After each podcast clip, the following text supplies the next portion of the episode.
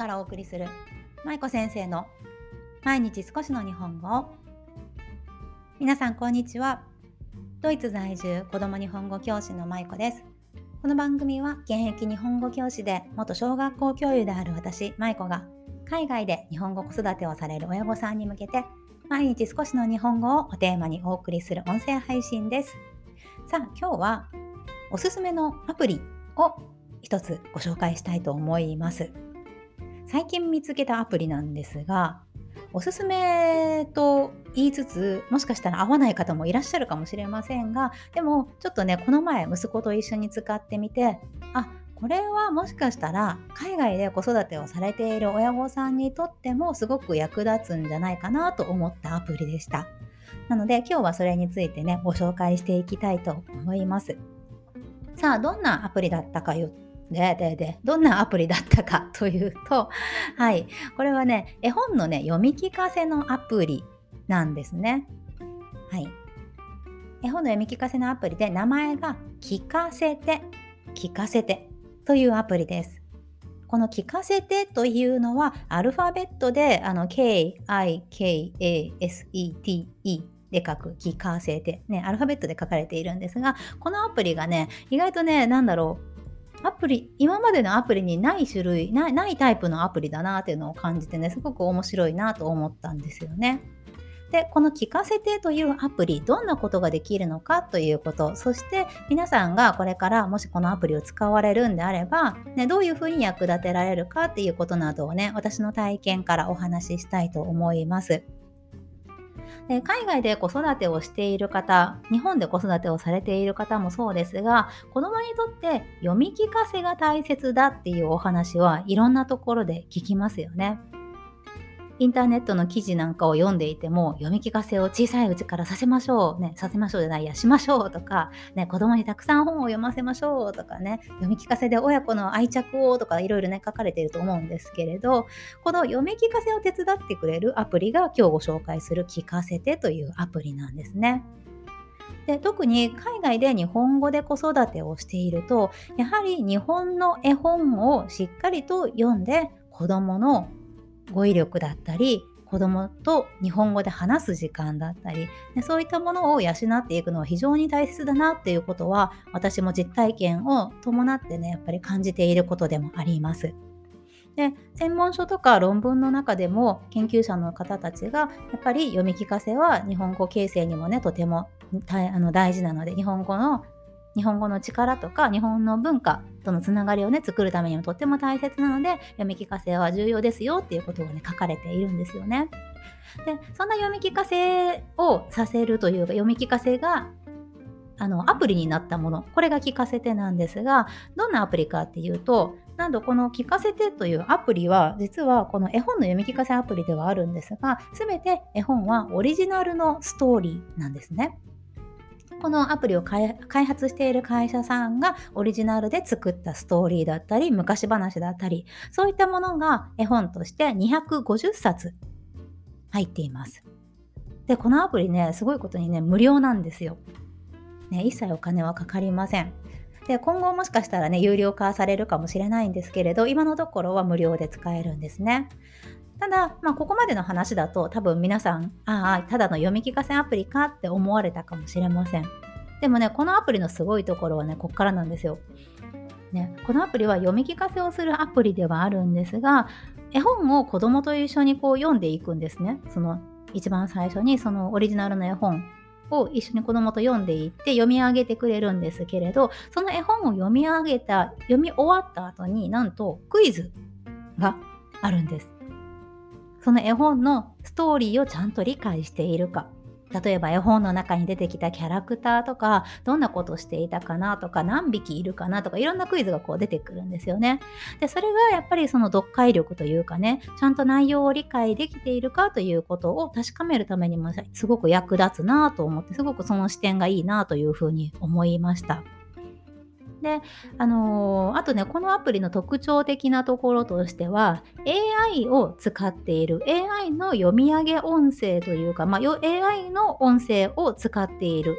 というところが、やっぱりすごく特徴的だなと思ったんですよね。でこのアプリを立ち上げて本を読み進めていったりクイズをしたりしていくとねそれを中心にやってくれるのが実は AI が作 AI で作られたキャラクターなんですね。男の子と女の子が出てくるんですけれどそのキャラクターは全てこう AI の音声で作られています。なので声がちょっと AI っぽいというか機械っぽいんですけれどでもそのキャラクターがいろいろと読み読み終わった後に子供たちにねいろんな質問を投げかけてくれてで子供はそれにボタンを押して回答するっていう流れになります。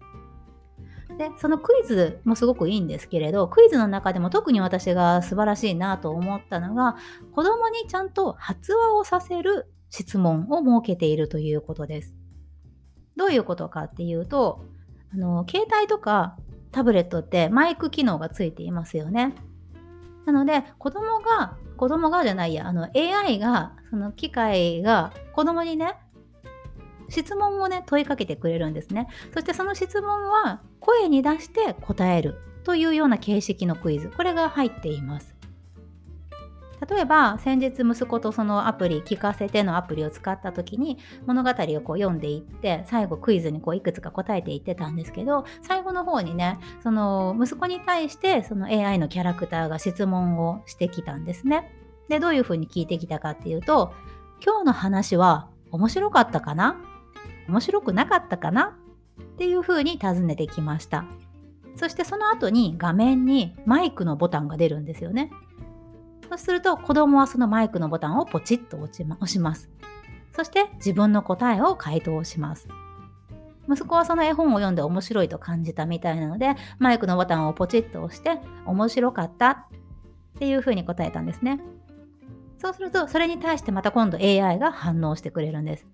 面白かったんだね。じゃあ、ブラブラブラブラっていう感じでね、こう、感想というか AI のこう返事が返ってくるんですよね。まあ、そんな感じでいろんなこう質問を発言を求めてくる問題というのがいくつかあるのでねなのでただ、まあ、選択をしてこうボタンをピッと押して完結するだけじゃなくて子供が自分の声をしっかり出してあの答えないといけない問題というのがね入っているのがすごくいいなと思いました。ね、で問題もただあのイエス・ノークエスチョンだけじゃなくて子供が想像したりいろいろと自分で考えて答えないといけない問題だったりっていうのもね入っていてあのそのホームページによると教科学習国語とか算数とかね理科とか社会とかそういった教科学習の観点でもちゃんと設計されたクイズなどなどが盛り込まれてるみたいなんですね。なのでそういったところがすごくいいなと思いました。でこれがなんだろう無料で使えるっていうことが私一番最初すごくびっくりしてっていうのはそのアプリ皆さん開いていただいたらわかると思うんですけどめちゃくちゃクオリティが高いんですね。そう。であの AI のキャラクターもそうだしいろんなあのそのユーザーインターフェースというか使いやすさもね素晴らしいんですよね。でこれを無料で公開してるのがすごいなっていうことでね非常に驚きました。であとはやっぱり AI が子供に対して問題を問いかけるそして子供がそれに答えるそしてまた AI が返事をしてくれるっていう会話のキャッチボールが AI を通してできるというのがね私とっても驚いたことだったんですよね。で1点私がちょっと気になった点もあの合わせてお話ししておきたいんですが、まあ、AI のキャラクターを使ってお話が進んでいくのでねなのでまあ、それがいいところでもあり悪いところというか、まあ、マイナスポイントポイントにもなるんではないかなと私は感じました。なぜかというと AI が読み上げてくれたり AI の音声でクイズを出してくれたりすることでちょっとねやっぱり機械的な部分というのはどうしても否めないんですよね。まあ要するに AI っぽい読み聞かせだったり問いかけなのでちょっと人間味がないというか、ね、そういうことを私は感じました。ただ、これはこのアプリを開発している会社さんがね、意図的にそうされているということがホームページに書かれていたんですね。っていうのは、AI 音声でこう抑揚がない、まあ、平坦なき、えーと、話し方、ね、抑揚のない話し方を AI がすることによって子供は相手の感情が分かりませんよね。なのでそれを想像したり考えたりする余白が子供に生まれるのででそこでちゃんと考えてあの行動していく、ね、答えたりとか読んだりしていくっていうことが書かれていたんですね。なので、まあ、それを狙いとして開発されているそうです。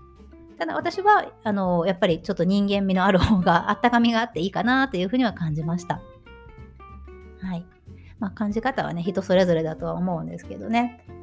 まあでも何はともあれこのアプリすごくよくってそして無料で使えるしお話もたくさん入ってるし、まあ、読解力を養うためだけじゃなくって、まあ、子供が最近あんまり本を読んでくれないとか読み聞かせがあんまりできていないっていう方もね活用されるととてもいいんじゃないかなと思いました。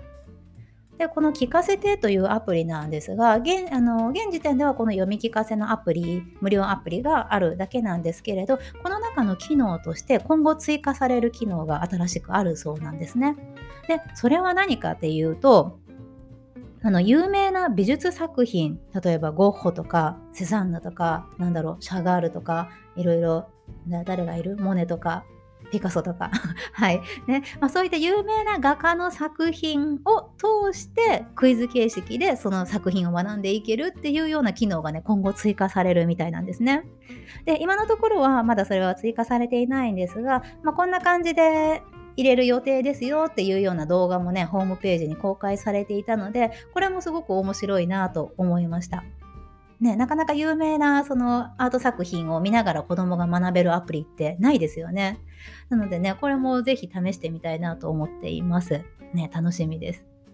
はい。まあ、そんなわけで今日は絵本の読み聞かせアプリ、聞かせてというものをご紹介させていただきました。今日の、えー、キャプションのところにね、聞かせてのホームページのリンクを貼っておきます。で、このホームページからアプリをダウンロードできるようになっています。えー、Android と、あと iPhone とね、iPhone、Apple、うん、あの2つあのダウンロードできるようになっているので、皆さんぜひこれ無料ですので、よかったら試して、あのご感想もね、聞かせてください。ね、ご感想はぜひあのこの前放送でもお話しした質問箱、ご感想箱にぜひお寄せください。今日のキャプションの下の方にもね、リンクを貼っておきますので、皆さんのご感想、ご質問、何でもあのお待ちしております。はい。ということで、今日はアプリのご紹介をさせていただきました。いかがだったでしょうか？では、今日も最後までお聴きいただきありがとうございました。まいこ先生の毎日少しの日本語を引き続き一緒に頑張っていきましょう。ほな、またね。